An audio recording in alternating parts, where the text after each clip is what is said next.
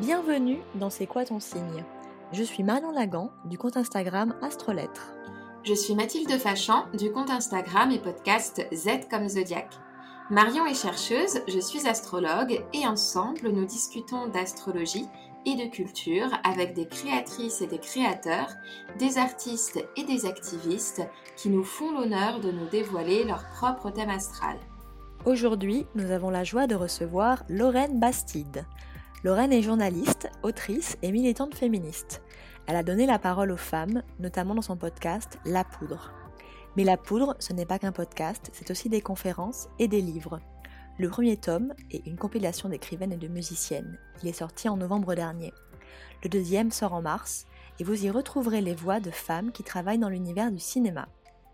Lors de cet entretien, nous avons parlé de transformation, de donner la parole aux autres, de créer des ponts et du défi qui consiste à aligner nos valeurs et nos actions. Bienvenue. Lorraine, tu es née un beau jour d'octobre à Orléans. Du coup, c'est quoi ton signe? Je suis scorpionne. est-ce que tu connais ce signe et est-ce qu'il te plaît? Euh, Oui, je connais bien le signe du scorpion. Bah, je crois que c'est un signe qui a une identité assez forte en fait euh, parmi euh, les, les, signes du zodiaque. où il y a pas mal de, de légendes urbaines sur les scorpions. Et je crois que justement, c'est assez scorpion de les revendiquer et de les assumer. Donc, je me suis toujours euh, pas mal identifiée à mon signe et, euh, et il me plaît plutôt, ouais. Euh, c'est vrai que nous, en, tant qu'astrologue, évidemment, on aime les douze signes et puis on a vraiment conscience de la complémentarité des douze étapes. Mais c'est vrai que le scorpion, c'est un signe d'intensité. C'est un signe qui fait partie des trois signes d'eau. Et l'eau, c'est l'élément des émotions et de la vie intérieure. Si le cancer va évoquer les émotions fertiles qui donnent naissance à notre imagination et à notre euh, affect, et que le signe du poisson invite à dépasser cette vie intérieure pour que nos émotions servent à nous connecter au reste du monde, à la nature ou au cosmos, le signe du scorpion, il vient nous rappeler dans le zodiaque que même les émotions les plus effrayantes et les plus dérangeantes, comme la colère, la honte, la peur, le désir obsessionnel, toutes ces émotions un peu taboues, elles sont profondément humaines et elles sont aussi de puissants leviers de transformation intérieure. C'est donc un signe qui accepte l'ombre, qui accepte qu'on a une part animale et qui accepte aussi euh, cette notion euh, très dérangeante que toute chose a une fin. Euh, toute chose est destinée à mourir. Et on peut même y trouver une forme de jouissance dans la contemplation de ce qui brûle, notamment lorsqu'on a soi-même mis le feu, parce qu'on considérait que le monde d'avant était périmé, désuet et suffisamment monstrueux pour qu'on l'achève. C'était des notions que tu connaissais par rapport à, ton signe? Bah voilà, bah tu viens de me résumer, du coup je pense qu'on peut s'arrêter là. C'est bon, c'est ça. non, bah oui, je me reconnais dans, dans tout ça, euh, cette part d'ombre, cette attraction euh, pour euh, euh, effectivement euh, les, les, émotions euh, les plus les plus tabous, les plus les plus honteuses. c'est quelque chose que j'ai toujours ressenti depuis l'enfance, qui est pas forcément toujours facile à vivre et à canaliser. Mais, mais j'ai aussi assez tôt identifié le côté. on, on m'a dit un jour que le scorpion était proche du phénix et que c'était aussi un signe qui permettait vraiment de, de, mourir pour ressusciter tout le temps. Et, euh, et, maintenant que je commence à avoir 40 ans et à avoir un peu de recul euh, sur ma vie, je me rends compte que c'est en fait ce que j'ai passé ma vie à faire, quoi. Tout brûler pour tout recommencer euh, dans la joie. Ah oui, le phénix fait complètement partie du bestiaire du signe du scorpion qui parle, comme tu l'as très bien dit, de, de régénérescence, de changer de mue pour pouvoir euh, à chaque fois euh, évoluer en fait euh, avec cette notion presque darwinienne quoi. Enfin vraiment évoluer abandonner aussi des, des parties de nous des parties de, de, notre corps de notre de notre psyché. Bon c'est vrai que pour nous quand on voit un podcast, un, programme qui s'appelle La Poudre et qu'on voit que, que voilà, sa créatrice euh, est Scorpion, euh, c'est vrai que c'est extrêmement raccord euh, pour nous. Avec cette idée aussi, parce que malgré tout, le Scorpion, c'est un signe yin, hein, donc c'est un signe introverti en fait. Et, donc c'est une forme de colère, mais de colère intériorisée. Donc il y a cette espèce de silence, mais qui, annonce l'explosion. Donc c'est vrai que c'est assez intéressant pour nous d'un point de vue symbolique. Ouais, ouais, bah, j'avais jamais fait le rapprochement, mais effectivement, effectivement, il y a de ça. Et c'est vrai que ce côté intériorisé, il est. en fait, c'est pas tout repos d'être Scorpion, parce euh, il y a à la fois un, bouillonnement intérieur euh, que, je, que je sens euh, très fort et, et, plein de colère et plein de plein d'idéaux aussi. Mais, mais je suis pas la meilleure pour exprimer mes propres émotions. J'ai toujours été plus forte pour faire exprimer les émotions des autres que pour exprimer les miennes. Mmh. Ton soleil se situe en maison 3. Euh, et d'ailleurs, il n'y a pas seulement ton soleil dans cette euh, maison, puisque Mercure aussi euh, s'y trouve, ainsi qu'Uranus. Avoir son scorpion en maison 3, c'est avoir pour objectif de transcender les limites de l'esprit. C'est aussi avoir une capacité à aller au cœur du problème et à vouloir parler des sujets qui fâchent et des sujets tabous. La maison 3, c'est la maison qui dit que notre rapport savoir et les astres qui vont euh, se trouver dans cet atelier vont indiquer euh, ce qu'il en est. C'est vraiment s'identifier à ce que l'on sait et à ce que l'on possède intellectuellement. Or, le moment où tu as commencé la poudre a coïncidé avec le master que tu as poursuivi sur le genre, si on ne se trompe pas, comme s'il y avait un besoin de légitimité et de possession d'un savoir précis pour pouvoir euh, ensuite euh, le véhiculer. C'est quelque chose euh, qui te parle, cette idée de, savoir et de faire circuler en effet cette pensée-là? Bah oui, oui, c'est enfin, tout ce qui m'anime en fait. j'avais, enfin, j'ai toujours, euh, enfin, je, m'intéresse à, pas mal à, l'astrologie depuis quelques années, mais j'ai jamais compris cette histoire de maison. Donc, euh, merci beaucoup de m'éclairer là-dessus. Ça fait sens, ouais. Moi, ce qui m'intéresse, c'est, c'est la connaissance.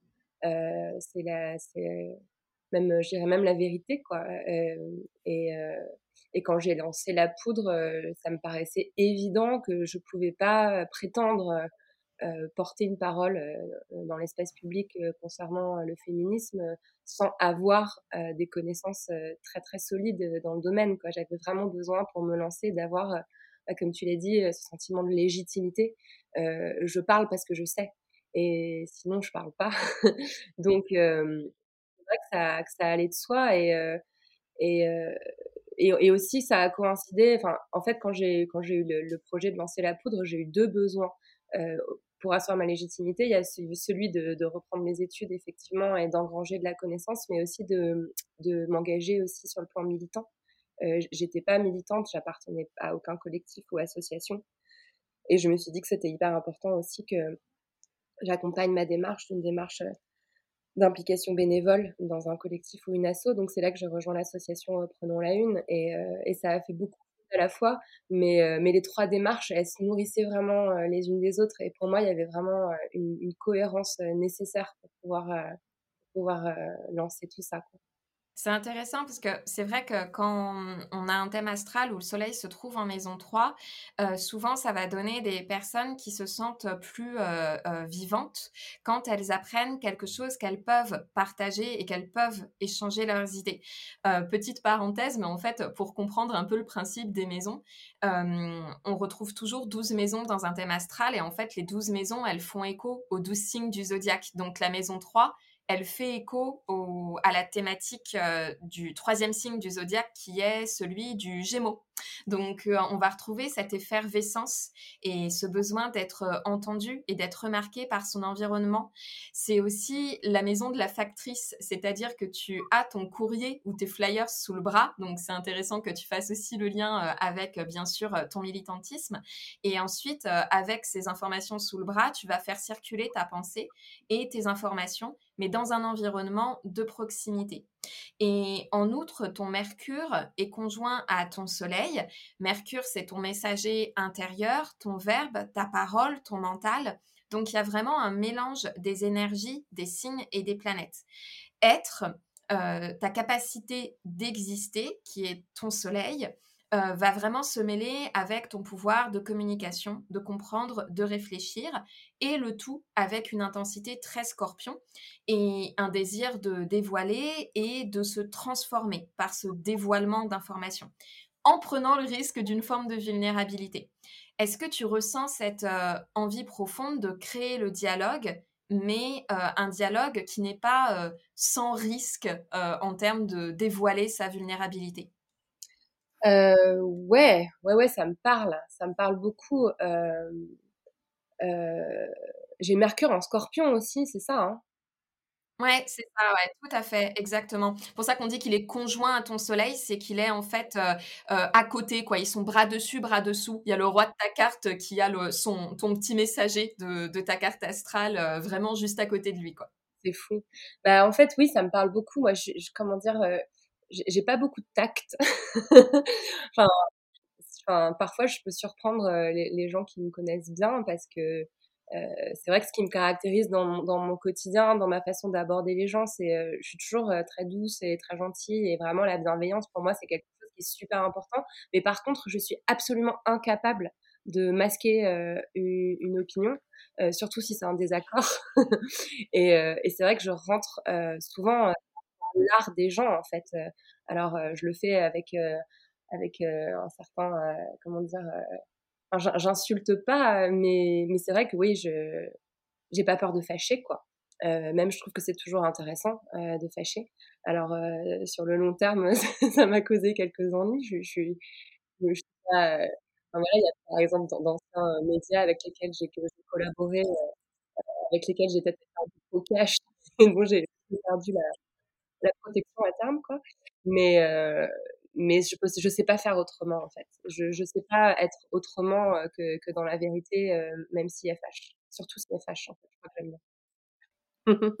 mais ça, c'est très scorpion, hein, ce côté aussi de, de, comme tu cherches la vérité, de ne pas s'embêter, entre guillemets, avec les formes, dans le sens où ça fait perdre du temps et du temps pour accéder à cette vérité que tu as envie de disséminer, que tu as envie aussi de, de, découvrir. Ah ouais, ouais c'est ça. Moi, je déteste le, le small talk je, puis j'arrive même pas en fait à faire semblant de m'intéresser. Je regarde ailleurs, je, m'en vais dans, dans, mon, cerveau ailleurs. et, euh, et c'est vrai que du coup, mais dans mes relations humaines, euh, je préfère toujours euh, avoir des relations en binôme.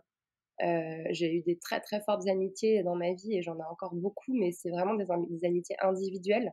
plutôt que de m'inscrire dans une bande en fait où, où j'arrive pas à, à, avoir des conversations assez approfondies quoi pour que ça pour que ça m'intéresse. Alors je sais pas pourquoi je dis ça, je sais pas si c'est lié, mais ça m'a fait penser à ça. Ah si, bah, si, complètement. À, ton scorpion, oui, complètement. Il y a vraiment ce, mmh, mmh, mmh. ce, ce, dégoût, hein, pour, le mot est peut-être trop fort, mais du small talk dans le sens où c'est vraiment c'est considéré comme une perte de temps et une perte de, de sens en fait.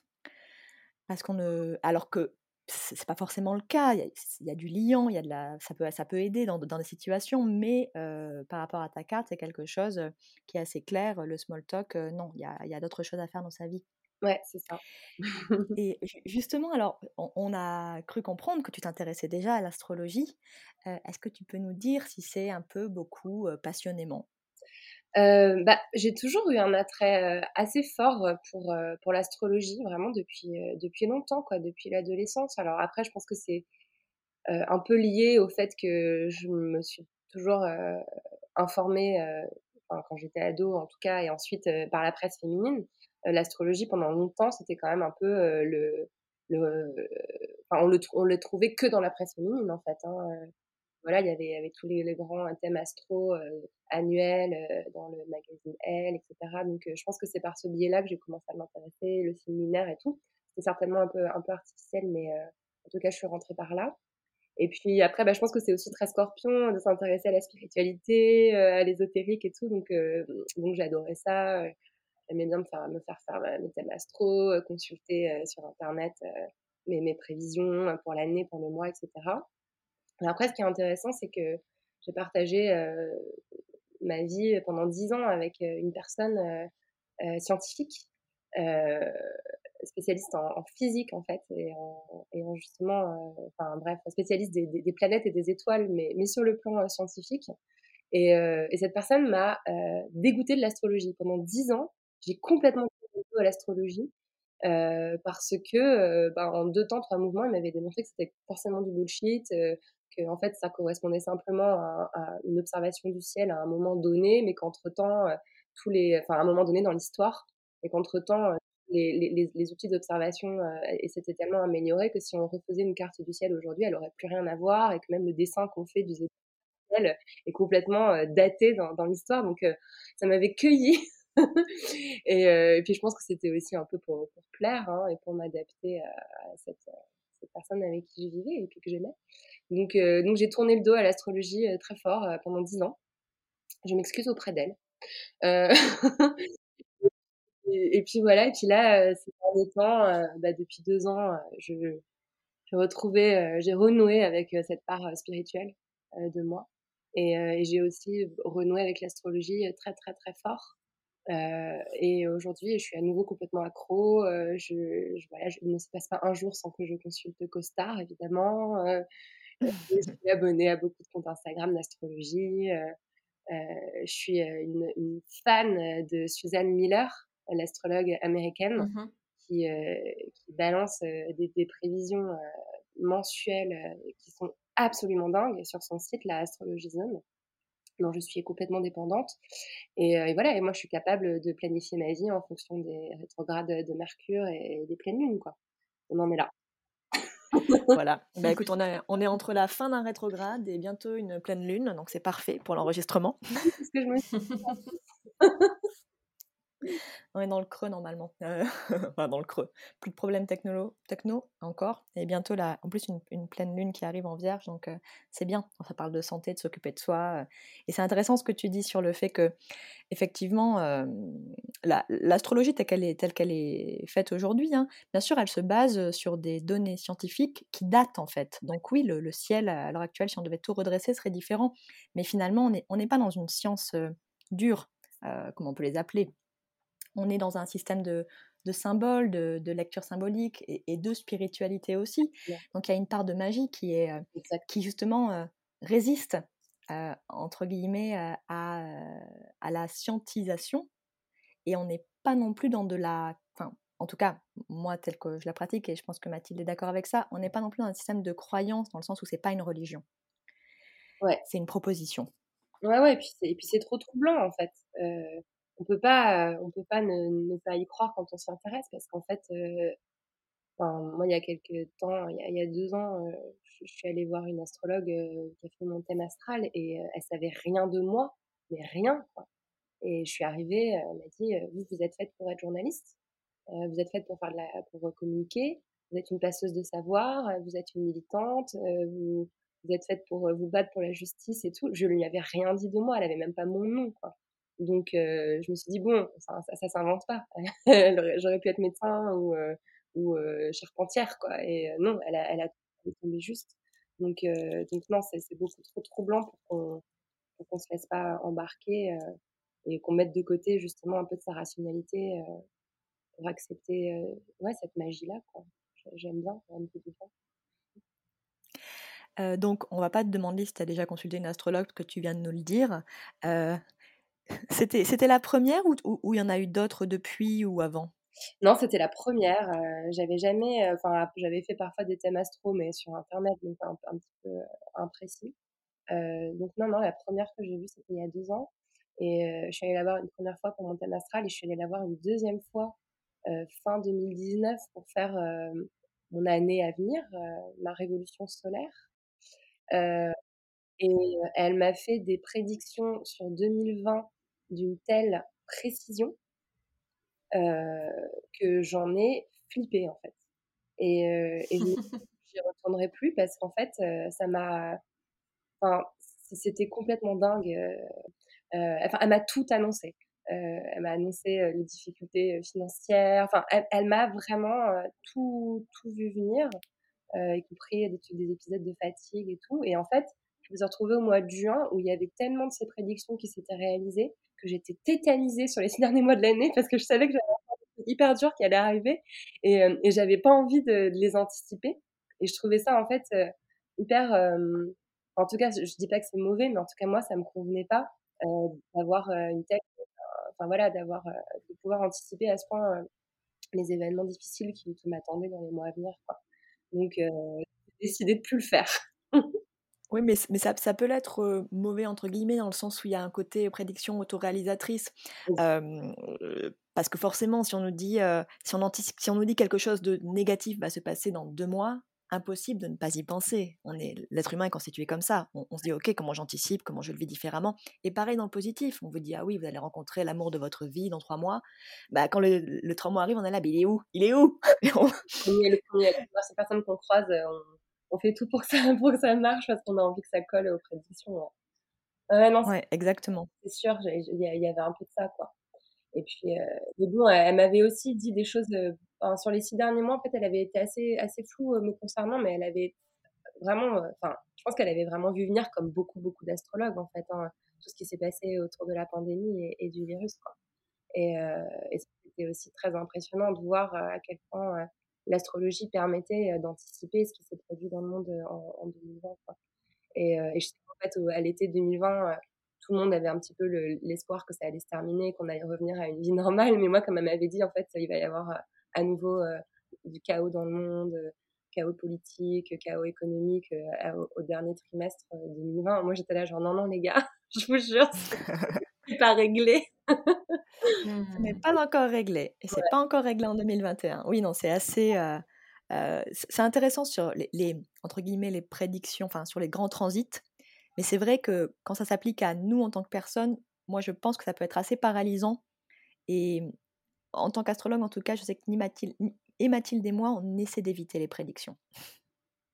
Ah, c'est vrai que je pense que les, le, le, cycle euh, astrologique, et d'ailleurs peu importe qu'on croit à quelque chose de véritablement mystique, c'est-à-dire à une véritable incidence, euh, à, une, à, une, véritable comment dire, vision holistique où en effet tout serait connecté, où c'est absolument pas anodin, où quand les astres sont à tel endroit, il se passe ça sur Terre, etc. Euh, je crois vraiment profondément que la grille de lecture astrologique qui s'est forgée au fil des millénaires, en fait, elle représente très bien ce que le, enfin, l'être humain a compris des processus, justement, que ce soit des processus individuels dans le cadre sentimental, dans le cadre professionnel, euh, dans le cadre des crises existentielles, etc. Et a également très, très bien compris comment les sociétés se formaient, se déformaient. Et ça, on le retrouve dans la symbolique euh, planétaire. Et donc, euh, je pense qu'on peut même s'intéresser à comment on prédit sans pour autant essayer de s'appliquer les prédictions à soi-même. Je ne sais pas si c'est clair, mais en fait, on peut vraiment comprendre en astrologie que, euh, euh, voilà, quand des planètes se trouvent à tel endroit, bah, ça va être un mouvement d'expansion, un mouvement vers la liberté, et puis ensuite, elles vont être attrapées, il va y avoir une espèce de backlash. Euh, et c'est pour ça qu'à la limite, il vaut mieux s'intéresser, par exemple, à l'astrologie mondiale ou voilà pour essayer d'en tirer des, euh, des, réflexions pertinentes en fait sur comment est-ce que l'humanité euh, traverse des crises, réagit et s'améliore euh, plutôt que de l'appliquer à sa propre existence parce que sinon ça devient extrêmement angoissant. Et comme tu disais bien Marion c'est humain quoi que les perspectives soient bonnes ou mauvaises à partir du moment où on est dans l'anticipation ça crée forcément un peu d'anxiété.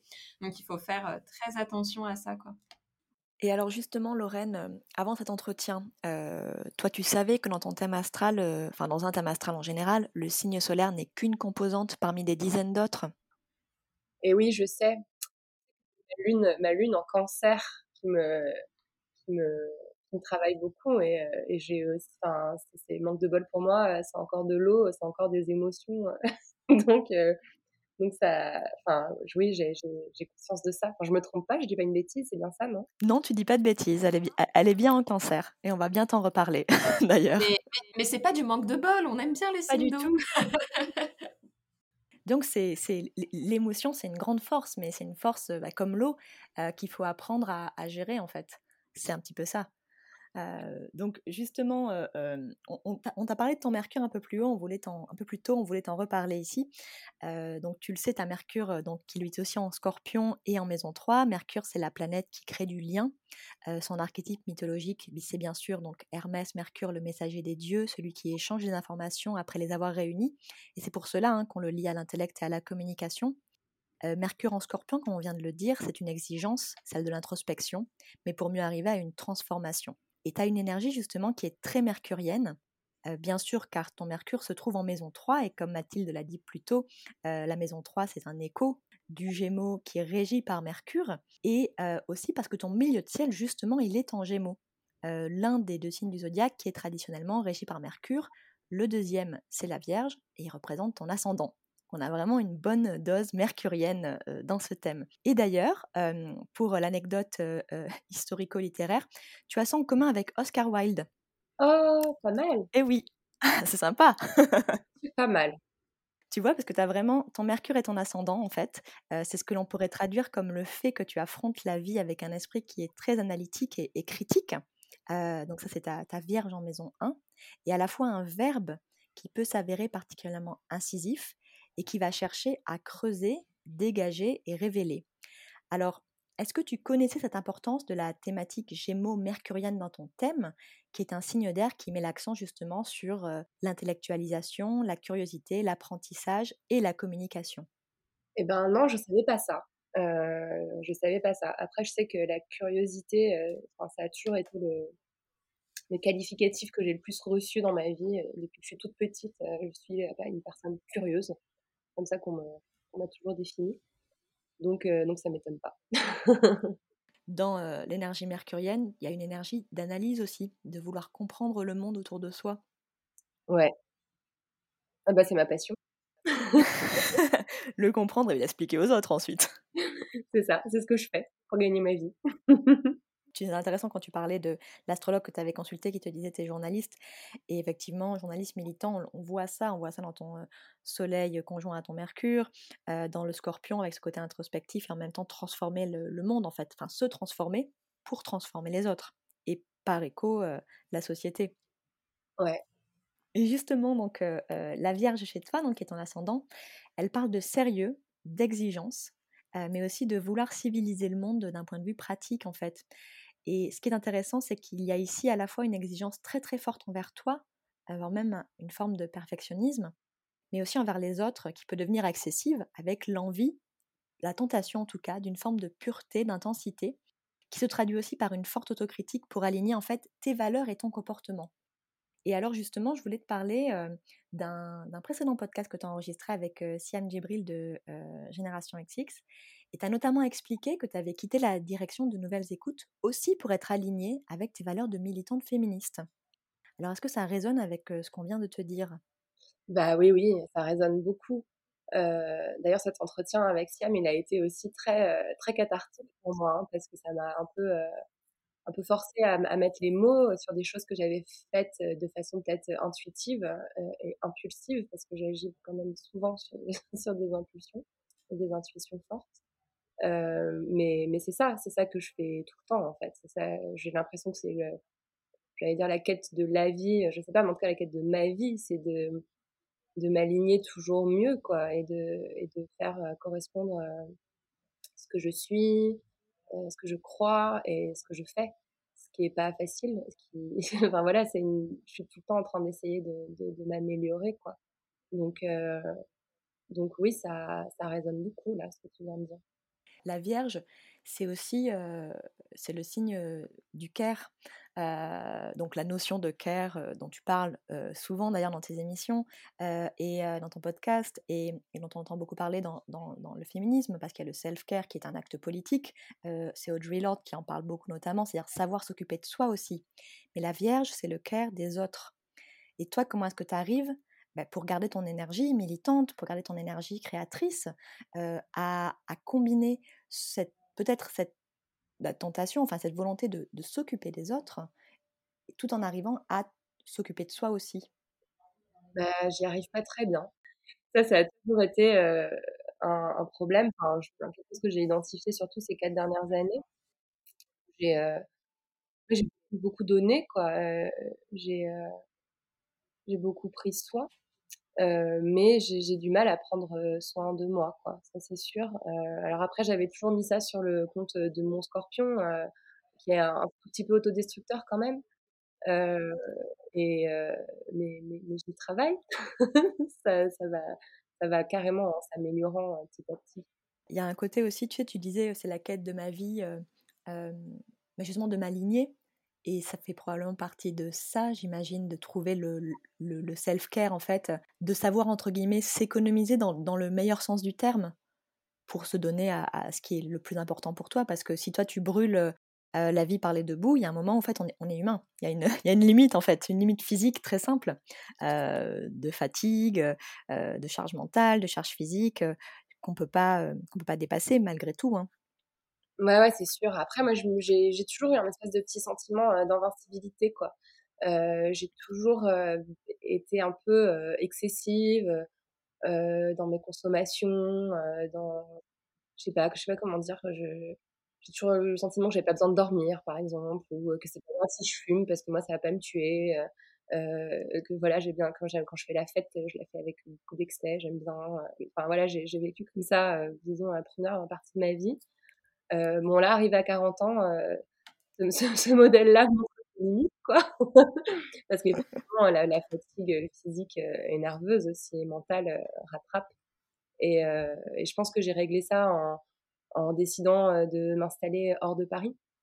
Et là, ça fait deux ans que, que je vis dans, en région parisienne, plutôt dans un environnement plus, pas, pas, rural parce que je suis dans un, dans un village, mais en tout cas plus calme. Et, et ça m'a énormément aidé en fait. Ça m'a, ça m'a beaucoup beaucoup apporté parce que parce que j'ai un lieu où je peux très concrètement me ressourcer et me reposer et dormir et, et, et calmer mon corps et mon esprit. Et, et ça, j'ai mis du temps à identifier ce besoin-là en fait. Et, et, je suis, et je suis fière de l'avoir fait parce que, parce que ça m'apporte énormément d'équilibre, quoi, un équilibre qui manquait, je pense, jusqu'ici dans ma vie, qui était plutôt faite, faite d'excès. C'est le, la sagesse qui vient avec l'expérience, heureusement. C'est vraiment l'âge. bah, c'est les avantages aussi, c'est de, de s'écouter plus. Et euh, justement, je voulais aussi te, te poser la question. Euh, donc, je t'ai parlé un peu plus tôt de euh, cette exigence envers toi, envers les autres, cette volonté d'alignement, tes valeurs, ton comportement. Et notamment ton, travail récolte de nombreux honneurs qui sont euh, vraiment euh, tous euh, hautement mérités, certains plus officiels que d'autres. Alors si je ne me trompe pas, tu viens d'être nommé chevalier ou alors chevaleresse de l'ordre des arts et des lettres. comment est-ce qu'on vit ce genre de récompense quand on est aussi militante et parfois militante d'un féminisme qui peut s'opposer justement à, toutes les formes de gouvernement et, et de structures hétéropatriarcales? Ouais, c'est une très bonne question. Euh, ça m'a beaucoup, beaucoup déstabilisée en fait euh, de, de recevoir euh, cette nomination, euh, d'autant plus que, enfin, elle a été publiée au journal officiel avant même que je sois au courant. Quoi. J'ai pas été prévenue en amont, c'était décidé comme ça. boum, Lorraine Bastille. Oh, c'est fou quand même. Ouais, c'est quand même, quand même assez particulier. D'une certaine manière, c'est un peu gonflé, quoi. C'est fou quand même de ah non, mais c'est comme ça. Hein. Je trouve ça incroyable. Non, mais c'est vrai, je, je, sais, mais à chaque fois, ça me. Je, trouve ça euh, interpellant, voilà. Apparemment, ça se passe toujours comme ça, hein, donc euh, bon. Euh, et en fait, pour l'anecdote, c'est c'est Aude GG. vous savez, cette, cette comédienne qui fait cette super chaîne YouTube qui s'appelle Virago, où elle raconte la vie de femmes illustres qui ont été effacées évidemment par l'histoire. Voilà, enfin c'est une, une féministe, une artiste euh, que j'aime beaucoup et que je suis depuis longtemps. Et voilà, on est un peu, un peu copines. Et c'est elle qui m'a envoyé un message sur Instagram en me disant félicitations, Madame la Chevalière et tout. J'étais à quoi? De quoi tu parles? Et euh, la, la, cap screen euh, du journal officiel parce qu'elle elle avait vu parce qu'elle avait je crois un pote qui était nommé en même temps et, euh, et j'ai fait, mais c'est pas possible, mais, mais le culot, quoi. et, euh, et je dis, euh, je dis, je peux pas, je peux pas accepter, quoi. C'est, je suis obligée de, de, leur envoyer à la gueule et de claquer la porte en disant que je ne serai pas euh, reconnue par ce gouvernement avec lequel je suis quand même très largement en désaccord. Et, et elle m'a dit, elle m'a dit, écoute, tu peux faire ça, mais sache que, en fait, la plupart des hommes qui vont recevoir cette euh, nomination euh, ne feront pas ça et vont aller la chercher et, récolter euh, la gloire et les honneurs sans, sans, se poser cette question. Donc, ce serait dommage que, que parmi les, rares femmes féministes engagées avec des idées de gauche, des idées progressistes qui se voient décerner cette récompense, la refusent. Ce serait un peu contribuer à nourrir ce système d'invisibilisation des femmes. Donc, donc, ce serait peut-être dommage. Et elle m'a fait ça m'a fait réfléchir et je me suis dit ouais bah tu sais pas quoi t'as raison je vais prendre en fait euh, je vais prendre parce que parce qu'en fait c'est chouette et euh, et puis c'est puis ça ça fait du bien en fait d'être reconnu aussi dans son travail euh, de d'être d'être adoubé quoi donc donc voilà donc j'ai décidé de bah, de l'accepter comme une petite, ouais, comme une récompense pour, pour tous les, les efforts que j'ai fournis. Puis après, quand j'ai un peu creusé, je me suis rendu compte que c'était en fait une personne qui travaille au ministère de la Culture, avec qui j'ai beaucoup échangé ces dernières années, notamment sur le statut des femmes journalistes et sur la place des femmes dans le monde de l'art, voilà, où j'ai été régulièrement consultée, où j'ai fait quelques petites recommandations, etc. Et c'est cette personne qui m'a qui m'a recommandé et c'est quelqu'un avec qui j'ai effectivement bien travaillé, bien avancé, donc donc ça faisait sens. Donc donc voilà comment j'ai réglé le, le hiatus. Ouais, mais c'est intéressant parce que c'est un vrai, c'est un vrai dilemme. Et comme tu dis, il y a d'un côté, je je suis pas en accord avec le gouvernement, de l'autre côté, l'invisibilisation des femmes encore. ça donne une plateforme en fait pour parler encore plus, encore plus fort et encore plus de personnes. C'est ça, et je me dis que ça peut aussi me permettre à terme, parce que ce qui est, ce qui est, c'est aussi une récompense qui, qui n'est pas liée en fait au gouvernement en place, c'est-à-dire que ce, ce titre-là, je le garde mmh demain, et, enfin voilà, toute ma vie en fait. Donc, donc ça, c'est aussi une sorte de passeport euh, qui va me permettre peut-être euh, demain euh, de, de, de, réaliser des choses, d'avoir d'avoir des entrées dans, dans, dans, des lieux où j'en aurais pas eu autrement. Donc, je pense que je vais essayer d'en profiter pour, pour, continuer de porter mes idées dans, dans, des cercles où elles sont pas forcément très audibles. Et puis, et puis aussi en profiter pour entraîner avec moi d'autres femmes. Ça, c'est ce que j'essaie toujours, toujours de faire, de, de, de, me servir de ma position et de mes privilèges comme un levier pour en faire bénéficier d'autres femmes qui ne sont pas forcément aussi privilégiées que moi. Donc, donc je vais essayer d'en faire quelque chose d'utile. C'est une transition parfaite parce que euh, en entendant euh, euh, ton analyse de ton propre choix, j'entends aussi finalement un désir de conciliation avec la situation, hein, pas avec le gouvernement, mais en tant que tel, mais avec la situation pour essayer de d'en faire en effet une occasion presque de créer du lien et de créer du partenariat avec d'autres personnes dont le discours en vaut davantage la peine que le discours officiel.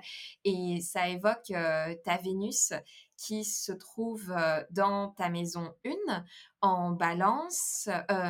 enfin, justement, ça va être un énorme sujet. En tout cas, ta Vénus, elle est conjointe à Jupiter et à Saturne qui, eux, sont déjà en balance.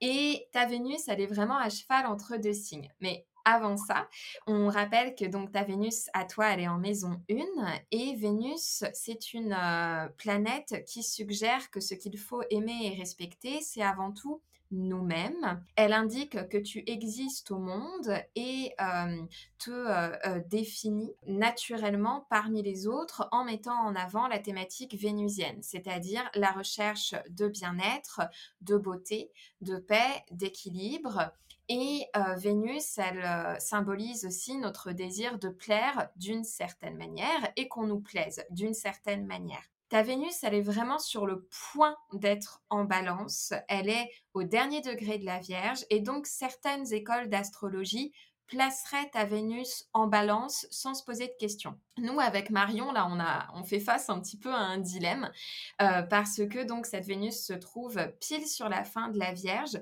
Donc en fait, on s'est dit qu'on allait te la présenter dans ces deux territoires et tu seras libre de faire le choix euh, de la considérer euh, soit dans un signe, soit dans un autre, ou considérer qu'elle ne fait que passer le flambeau de la Vierge à la balance. En Vierge, Vénus, elle est en chute. Ça signifie qu'elle n'est pas dans son territoire d'élection. Vénus en Vierge, c'est une Vénus qui travaille, qui travaille ses relations, qui va les disséquer, qui se pose la question de comment mieux servir.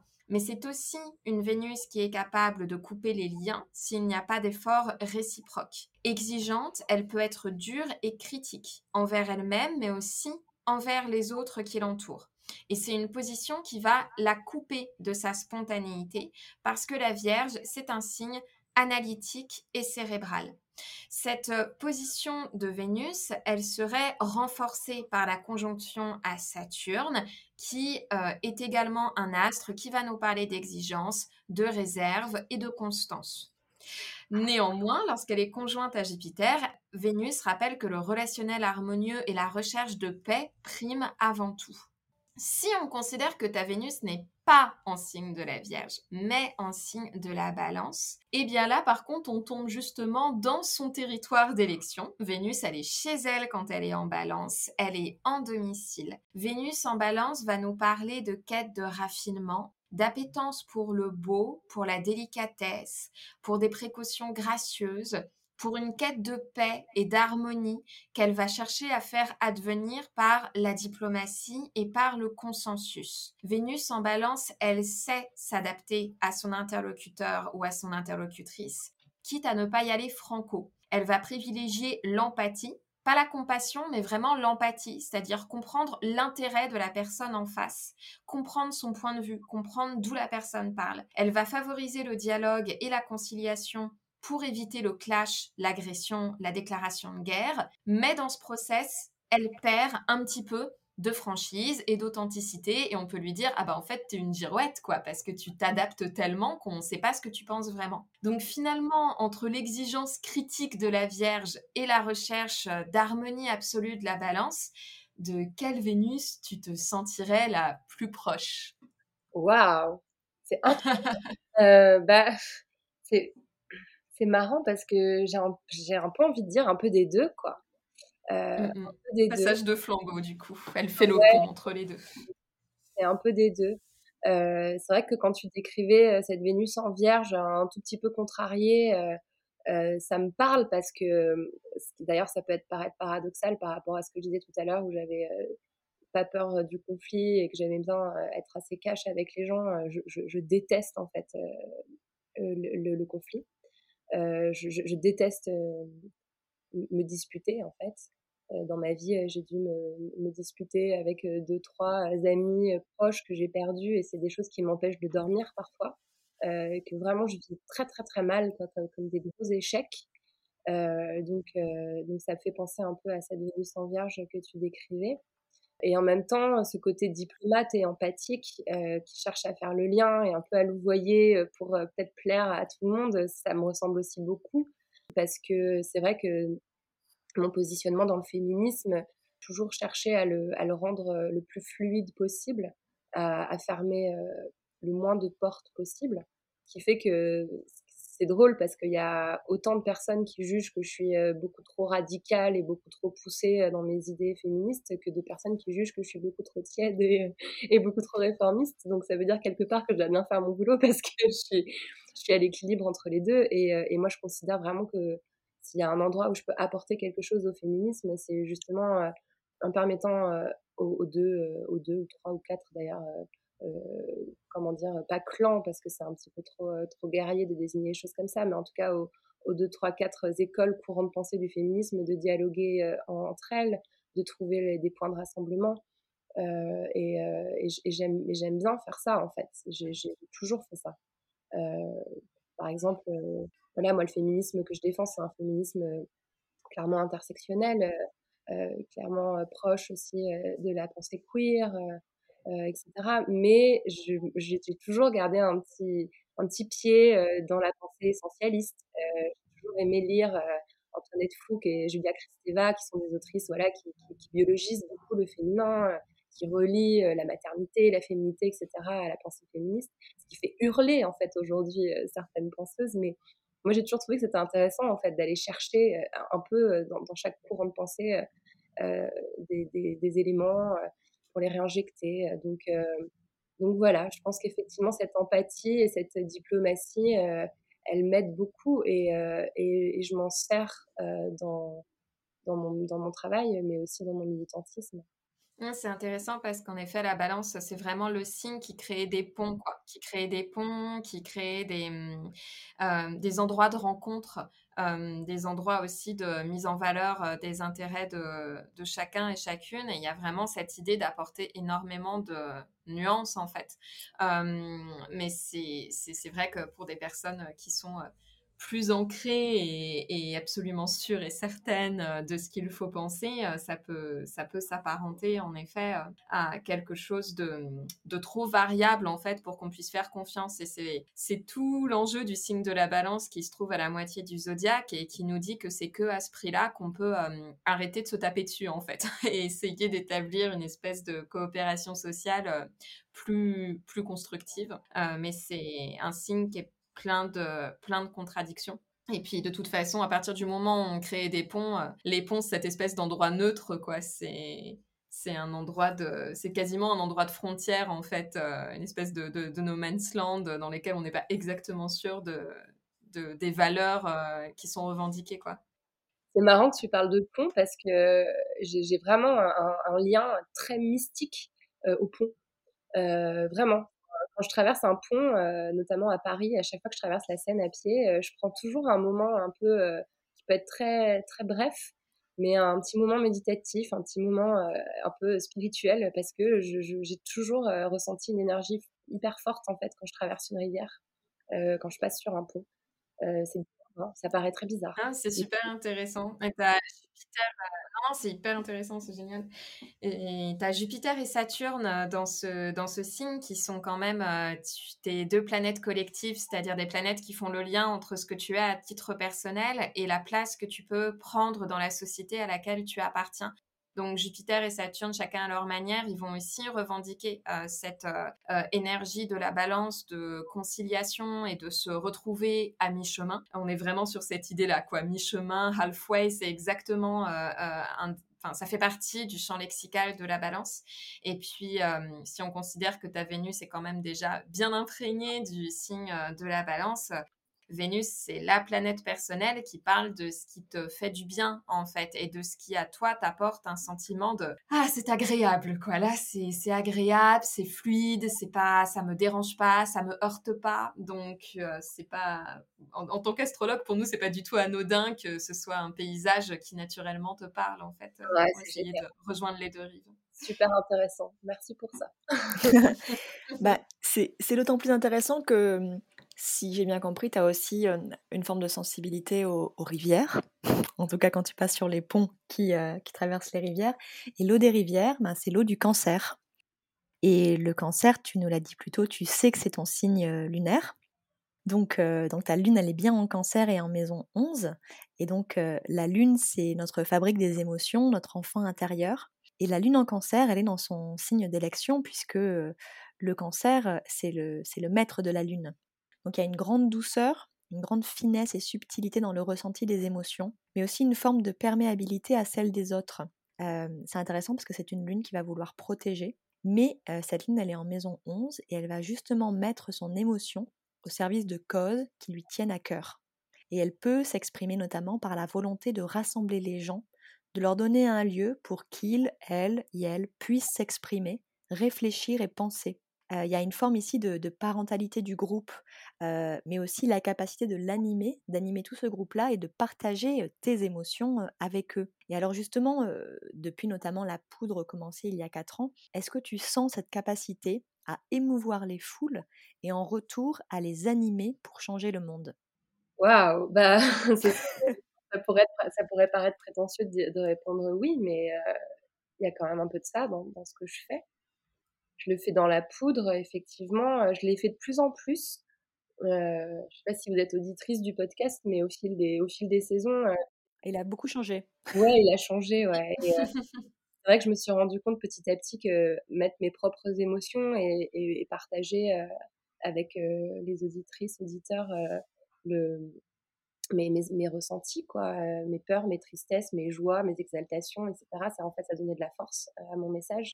Et finalement, ça, c'est ce grand paradoxe de plus on parle de soi, plus on est dans l'intime, bah, plus on touche à l'universel et plus on rassemble euh, les, gens, en fait. Ça, c'est vraiment euh, ma grande ma grande quête, quoi, et je dirais ma, ma, certitude la plus forte, hein, que l'intime et politique, voilà, je, je, le rabâche à tout bout de champ, je vais en remettre une couche.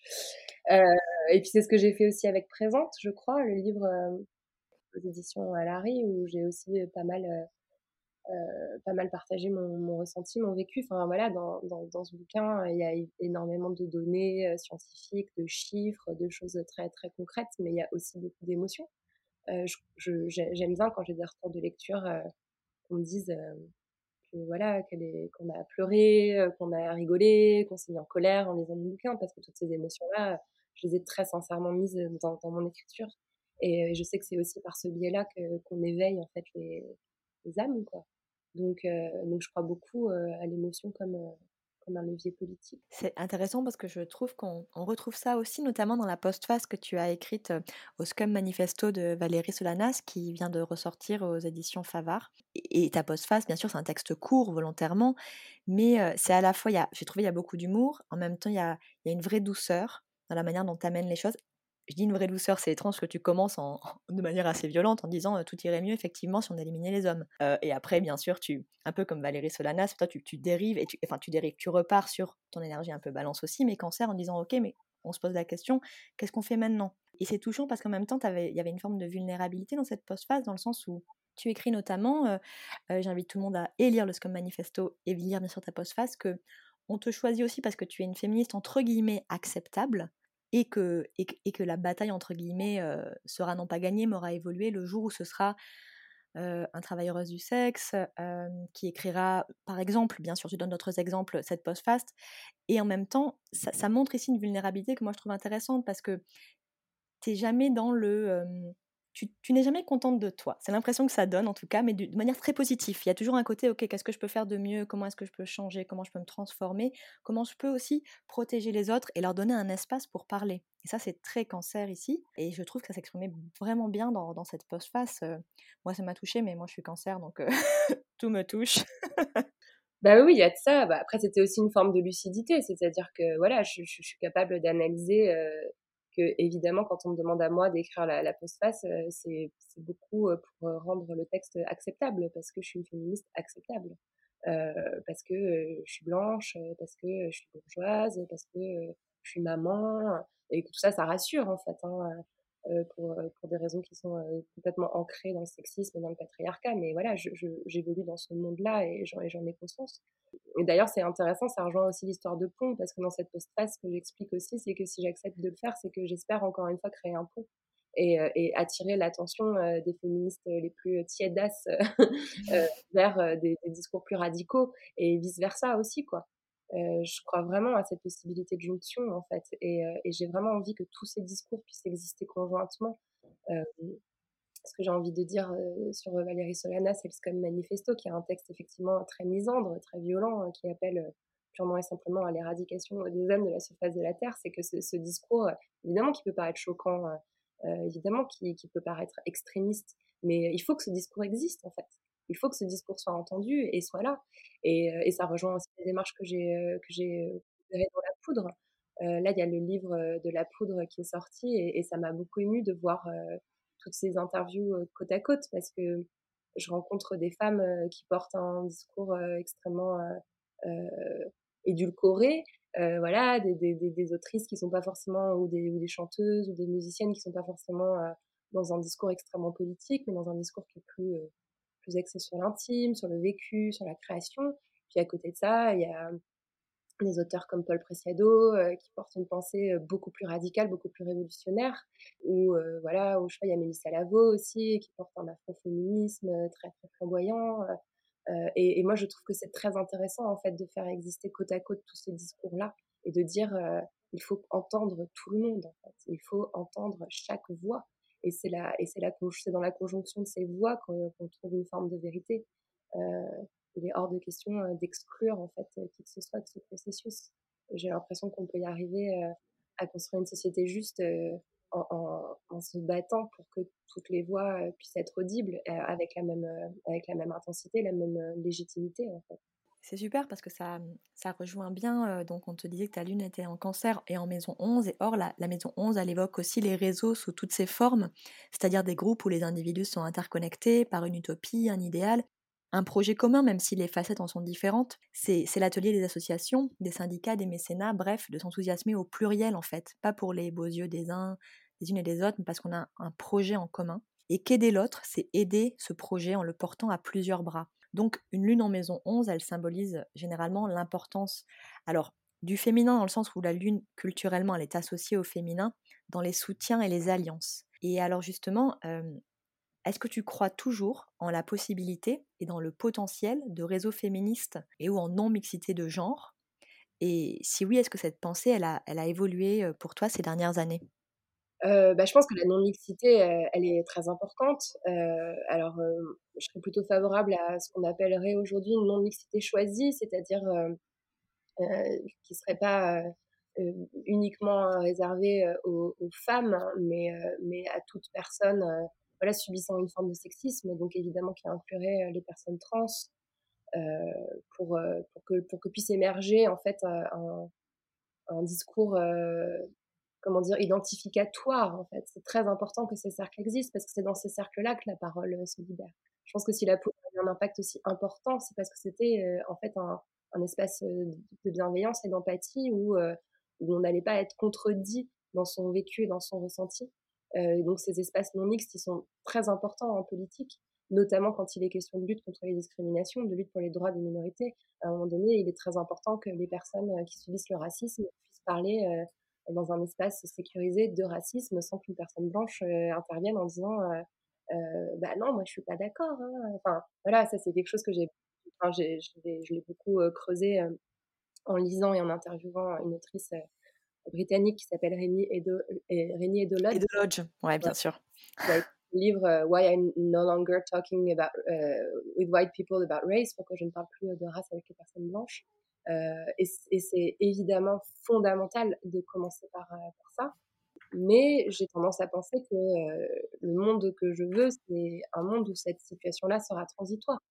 Et où, à un moment donné, ces discours auront pu émerger sereinement être audible, être répercuté, euh, et puis qu'on puisse ensuite les dépasser et, ouvrir le cercle. Ça, c'est l'idéal vers lequel je tends. Euh, mais on n'en est pas encore là. Il va encore falloir qu'on laisse beaucoup, beaucoup, beaucoup d'espace pour que ces paroles puissent s'exprimer. Et puis j'ai l'impression que MeToo, c'est ça aussi, en fait. Hein. le mouvement MeToo, on revient encore à cette idée de, de l'intime politique. quand les femmes disent MeToo, elles disent je. Dans MeToo, il y a moi. Ça, c'est vraiment mmh fondamental de le comprendre. Euh, elles disent elles disent toutes moi, elles parlent toutes uniquement de leur vécu individuel, mais elles le disent en même temps. Et c'est des millions de femmes qui disent je en même temps. Et c'est là que l'impact politique, c'est là que, tout explose et que ça devient complètement révolutionnaire. Euh, et ça, je pense qu'on en est qu'aux prémices de ce qui est en train de se produire autour de cette, euh, prise de parole-là. quoi. Donc, donc voilà, il faut, en tout cas, j'en suis convaincue, commencer par là. Il y a un vrai besoin, comme tu le dis, et, on le voit dès. Euh, enfin, bon, moi je suis professeur, je, vois dès l'école en fait que hum, pour, donner la parole à, toutes les individualités, euh, il y a besoin de. Comment dire? Alors, euh, je vais essayer de ne pas me faire renvoyer par l'éducation nationale, mais par moment, en tout cas de non-mixité, de groupes qui s'identifient ensemble pour, pour que la parole puisse jaillir et qu'on puisse mieux les comprendre et, et, mieux les entourer en fait que quand on a tout le monde ensemble, c'est très bien, et il faut arriver à vivre ensemble, mais c'est difficile. Parce que bien sûr, les, enfants héritent de ce que la société nous dit d'être, nous dit de faire. Et, c'est un vrai défi de, les aider à, grandir, à apprendre, à comprendre, en prenant en compte leur singularité, qu'elle soit de genre ou autre, notamment. Totalement, je suis complètement d'accord avec ça. Donc il y a un vrai défi qui commence, qui commence à, bah, à, la maison bien sûr, à la maternelle ensuite, et après pour nous adultes, comme tu dis, dans des réseaux non mixtes où, on peut s'exprimer en sécurité et être je et nous en même temps, comme tu l'exprimais si bien en parlant de, de MeToo. Exactement. Merci beaucoup Lorraine pour ton temps. Oui, merci énormément. Bah, merci à toutes les deux de vous être penchées avec autant de, de, précision et de passion sur mon thème astral. Je suis super honorée que vous m'ayez, vous m'ayez comme ça analysé et c'était bah, assez juste. Hein. J'ai l'impression que je suis au bon endroit. oui. oui, complètement. Merci d'avoir écouté C'est quoi ton signe? Si l'épisode vous a plu, n'hésitez pas à nous attribuer 5 étoiles sur vos applications de podcast, à commenter l'épisode et à le partager sur vos réseaux sociaux. Abonnez-vous aussi à notre compte Instagram, c'est quoi ton signe tout attaché, et parlez-en autour de vous. C'est grâce au bouche à oreille que ce programme se fera connaître. Prenez soin de vous et à bientôt